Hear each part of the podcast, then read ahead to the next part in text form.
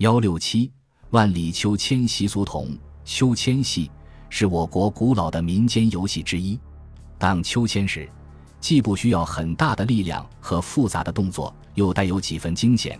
通过自身的力量把身体荡至空中，所以深受妇女和少年儿童们的喜爱，成为隋唐时期开展较为普及的一项游艺活动。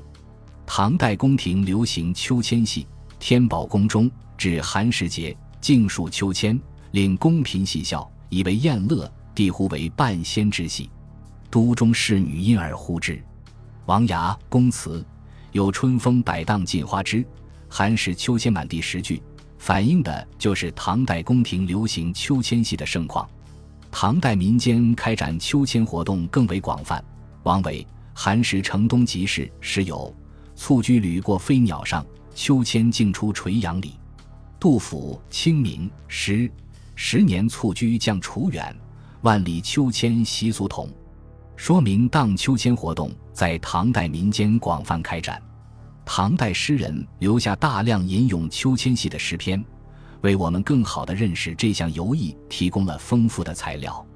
王建《秋千词》写道：“诗中生动地描写了少年儿童进行荡秋千活动的比赛。”他们以荡的高低程度为输赢，有较高的技巧和胆略。秋千戏在唐代，尤其是在妇女中一直流行。究其原因，是因为这一时期社会风气较为开放，妇女们受封建礼教的束缚相对较轻，户外活动的机会相对较多。每当春暖花开、草长莺飞之际，春光融融，风和日丽，杨柳吐絮，绿草如茵。正是一年中荡秋千的最佳季节，女儿们走出深闺，呼朋唤友，聚在一起，欢声笑语随秋千上下而回荡。张籍寒食诗云：“绿杨柳上舞丝绳，知若春多欲不胜。唯有一年寒食日，女郎相唤百阶。”刘禹锡《同乐天河未至探春》中秋千征次第，千拽彩绳鞋，为应物。